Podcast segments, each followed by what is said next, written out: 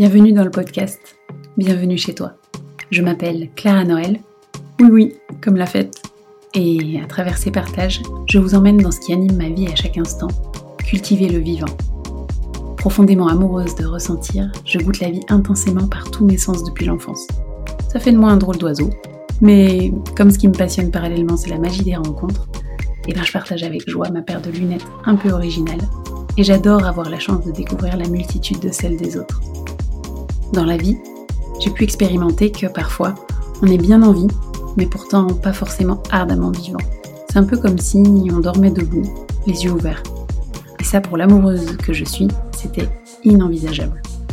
Alors de fil en aiguille, j'ai exploré et je continue sur le chemin de revenir chez moi, là où je suis plus que la bienvenue.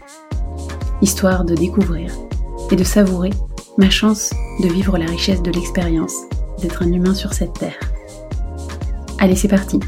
Je vous emmène dans mon univers. Salut à tous et bienvenue dans le second volet du thème qu'on a commencé à aborder dans le précédent podcast, à savoir valoriser ce qui est déjà là.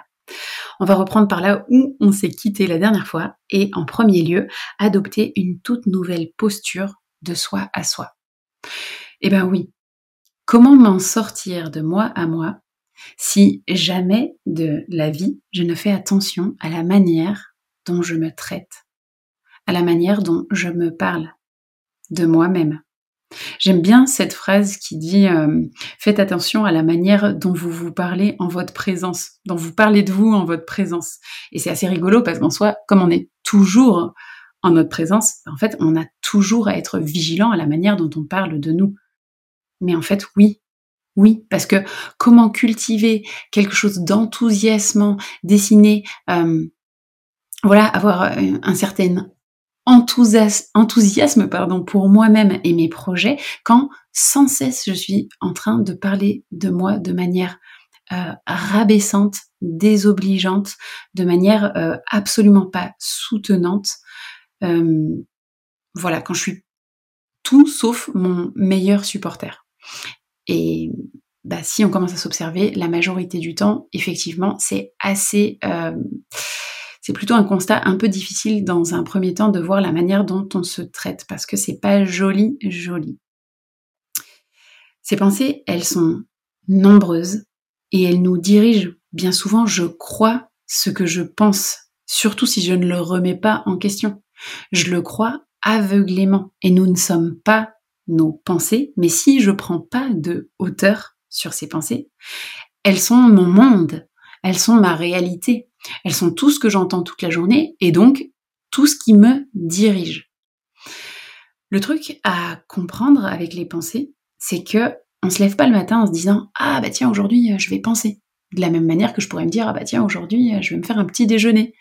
Non, je me lève le matin et elles sont là elles n'ont pas eu besoin de moi pour me rejoindre. Je ne choisis pas de penser. Donc ça, c'est déjà important de le prendre en considération parce qu'en fait, en soi, il n'y a pas à se blâmer de toutes les pensées qui nous traversent. Je n'ai pas le choix, je n'ai pas la main là-dessus, je n'ai pas la main sur ceux qui me rejoignent. Elles sont là et je pense.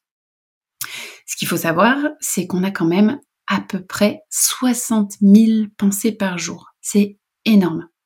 C'est énorme et c'est malgré nous. Et dans ces 60 000 pensées par jour, 90% sont des pensées parasites, c'est-à-dire des pensées qui sont pas à notre service. Elles sont pas à notre service parce qu'en fait, notre cerveau, lui, est dirigé, comme on l'a dit précédemment, à la survie. Donc, il est son, taf à lui, c'est de capter le moindre problème éventuel. Comment ça pourrait mal se passer? Lui, ce qu'il veut, c'est nous maintenir en vie. Donc, en fait, il est euh, vraiment une machine à capter les problèmes et une machine à capter tous les trucs où c'est déconnant en fait. Et la majorité du temps, comme nous, on pense qu'il y a pas mal de choses qui sont déconnantes à l'intérieur de nous, eh ben on, on est assailli de ces pensées-là. Donc 60 000 pensées par jour, donc 90% sont des pensées parasites, quasiment 80-90%. Et le même pourcentage qui sont des pensées recyclées, c'est-à-dire que ce que je pense, bah, je pensais la même chose hier et la même chose avant avant-hier. C'est, c'est des pensées recyclées de la veille, de l'avant-avant-veille. C'est vous dire si, si je ne fais pas un minimum de tri si je ne prends pas un minimum de recul, je peux vite me retrouver à ne cultiver qu'un discours profondément euh, rabaissant, qu'un discours. J'essaye de me contenir pour pas dire trop de gros mots en fait, parce que j'ai un seul mot qui me vient en tête depuis tout à l'heure. Voilà, qu'un discours de merde. je me suis pas retenue longtemps, vous noterez. Euh, et voilà, comment, comment moi je peux avoir de l'enthousiasme, avoir confiance en moi, me soutenir quand toute la journée je me srine un discours absolument désobligeant dans les oreilles et que je le crois, que je le crois si je ne prends absolument pas de hauteur et que je me rends pas compte de ce qui est en train de se jouer. Ça, c'est le premier point. Le deuxième point, à l'intérieur de adopter une nouvelle posture de soi à soi, c'est que nous sommes pétris de biais cognitifs. C'est quoi les biais cognitifs? C'est notre manière d'interpréter le monde. Je vais pas tous vous les citer parce que la liste elle est presque, elle est immense, immensément longue, beaucoup trop longue. Mais en fait voilà, c'est la manière dont euh, on, croit que le monde se passe ainsi et on se raconte des histoires et on s'éloigne nous-mêmes tout seuls de la réalité en fait. On vit dans notre propre réalité. Par exemple, pour vous donner juste un petit exemple, quand on se dit bah voilà, ça se passe toujours comme ça ou ça se passe jamais comme ça, c'est une immense généralité où on vient cloisonner et on vient s'éloigner de la réalité. C'est pas parce que j'ai eu une mauvaise expérience, une mauvaise expérience pardon, dans ce type de circonstances que toute ma vie ça se passera mal. Mais je peux cloisonner et me dire ça se passera jamais bien. Et en fait du coup m'éloigner pour toujours de cette expérience qui pourrait être quelque chose de bénéfique pour moi à un moment donné. Mais voilà je m'en sépare je m'en distance. Donc je m'éloigne de la réalité. Nous sommes pétris des histoires que l'on se raconte et on se raconte des histoires liées à nos ressentis, à notre vision du monde, à nos émotions, tout ça qui va alimenter des pensées, aussi les pensées qui me rejoignent sans que je le choisisse, qui elles-mêmes alimentent des émotions. Tout ça, ça nous conduit à des actions, à des comportements, à nous mettre en action, qui va nous faire vivre une situation qui bien souvent va nous faire confirmer ce que l'on pense. Un réel bourbier, quoi.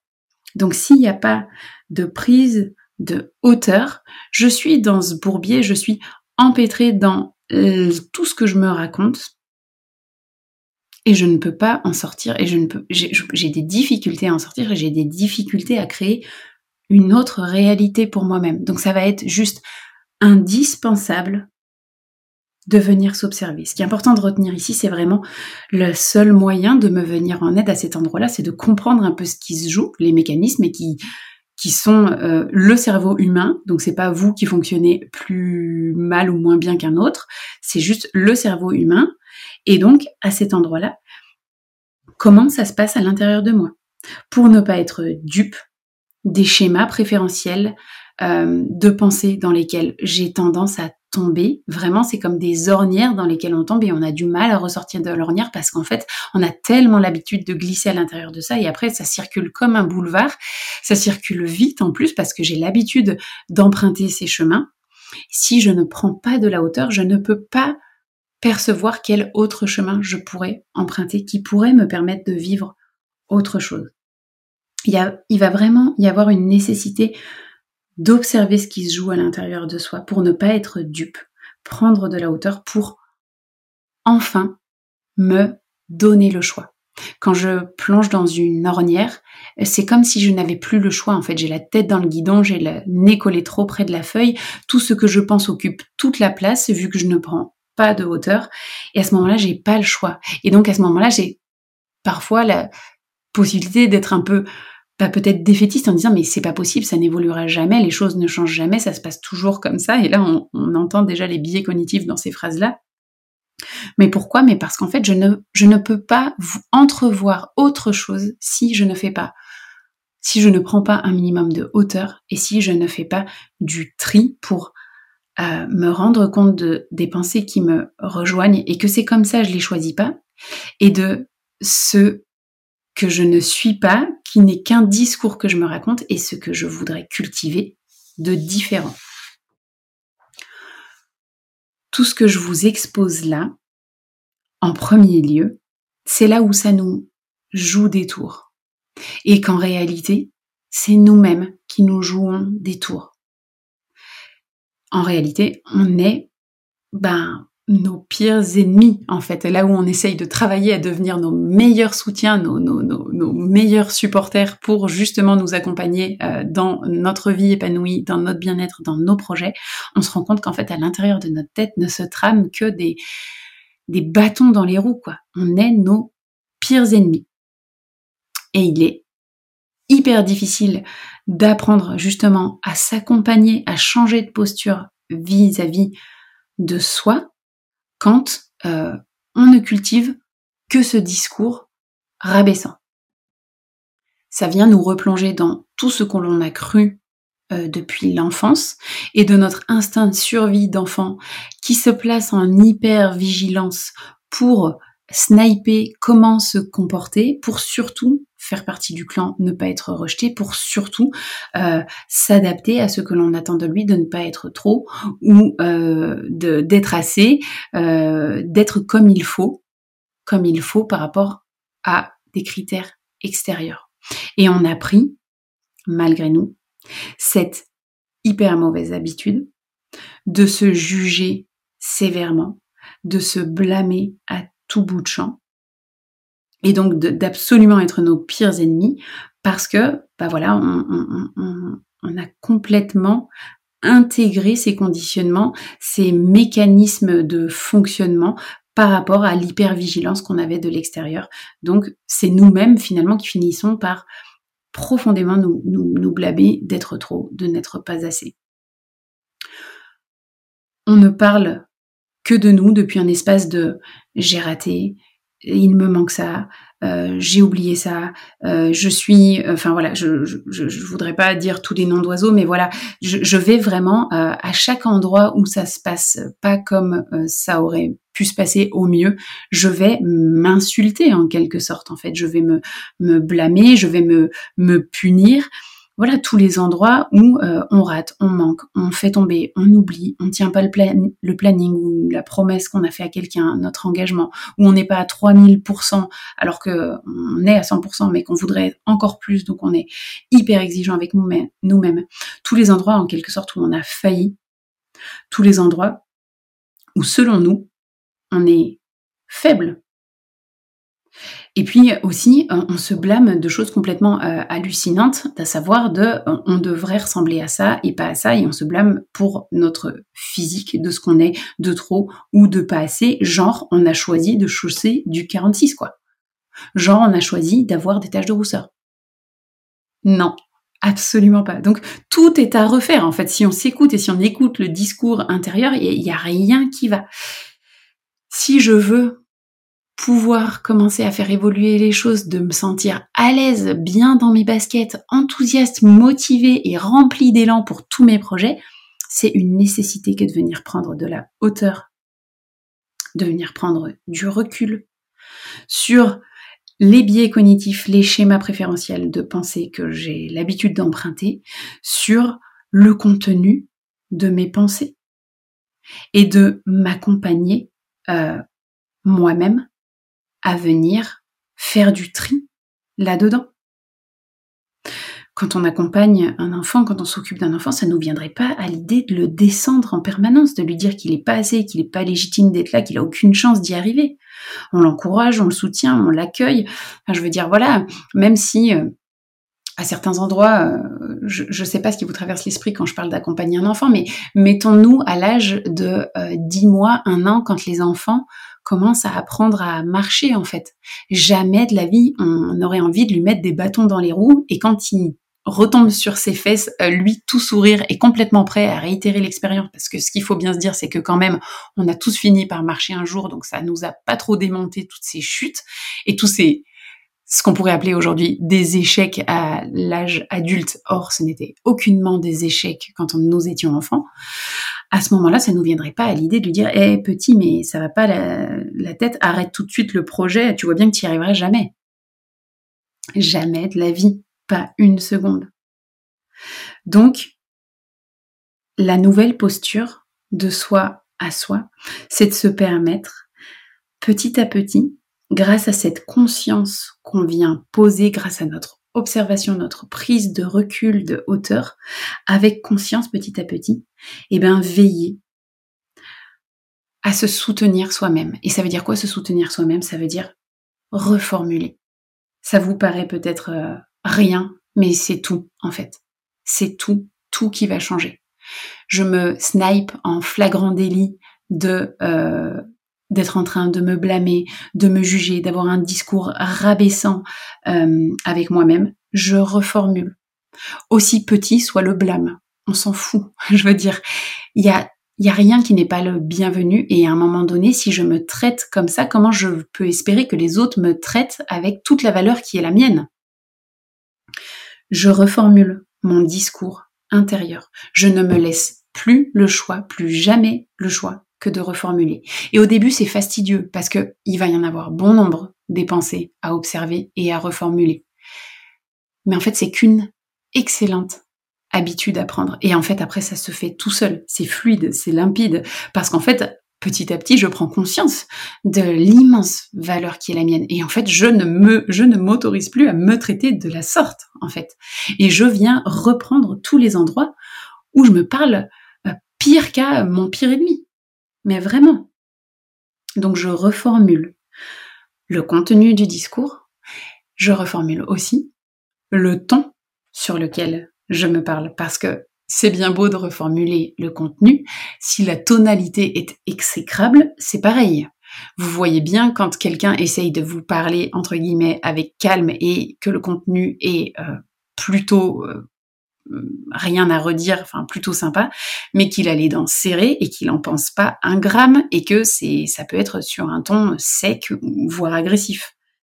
Jamais de la vie, j'y crois un instant à ces paroles-là. Donc, reformuler le discours, son contenu et la tonalité. Parce que c'est jamais agréable de se faire aboyer dessus. Donc, c'est pareil, de soi à soi. Comment cultiver votre enthousiasme, votre motivation, votre joie, votre vitalité si toute la journée, quelqu'un, entre parenthèses, vous-même, vous insulte, vous rabaisse en permanence? C'est impossible. Cette conscience, cet engagement de vous à vous, cette nouvelle posture de vous à vous, petit à petit, par accumulation, va changer votre vie. Et moi, ça a été vraiment mon tournant numéro un. Et c'est rien. Et c'est accessible à tout le monde, facilement, en chaque instant. Il ne s'agit que de prendre conscience de ce qui nous habite en termes de pensée, de s'observer et de leur donner une nouvelle direction, de reformuler et de se parler avec un minimum d'amour, même si dans un premier temps ça vous paraît peut-être incongru et difficile et un peu extrême, juste ne pas vous parler comme à, votre pire ennemi, j'allais dire comme un chien, mais même votre chien, vous lui parlez pas comme ça, je suis sûre, à certains endroits, à certains moments. Euh, parlez-vous euh, comme vous parlerez à cet enfant de un an qui est juste trop joyeux d'apprendre à marcher et qui fait des essais-erreurs parce qu'en fait c'est ça la vie revenez vraiment dans cette posture juste ben, d'enthousiasme pour l'expérience de la vie. Je pense que je vais m'arrêter là pour le deuxième volet parce que c'était déjà pas mal et je vous retrouve dans un nouvel épisode pour la suite avec grande joie. Je vous embrasse. Merci pour votre présence. Si vous avez aimé cet épisode, je vous invite à le partager avec vos amis et vous abonner suivre le podcast pour être au courant des prochains épisodes. Vous pouvez aussi me suivre sur mon compte Instagram, clara.noël, avec un zéro à la place du haut dans Noël, et sur mon site internet www.clara-noël.com pour être au courant de toutes les propositions d'accompagnement et programmes en ligne. À bientôt!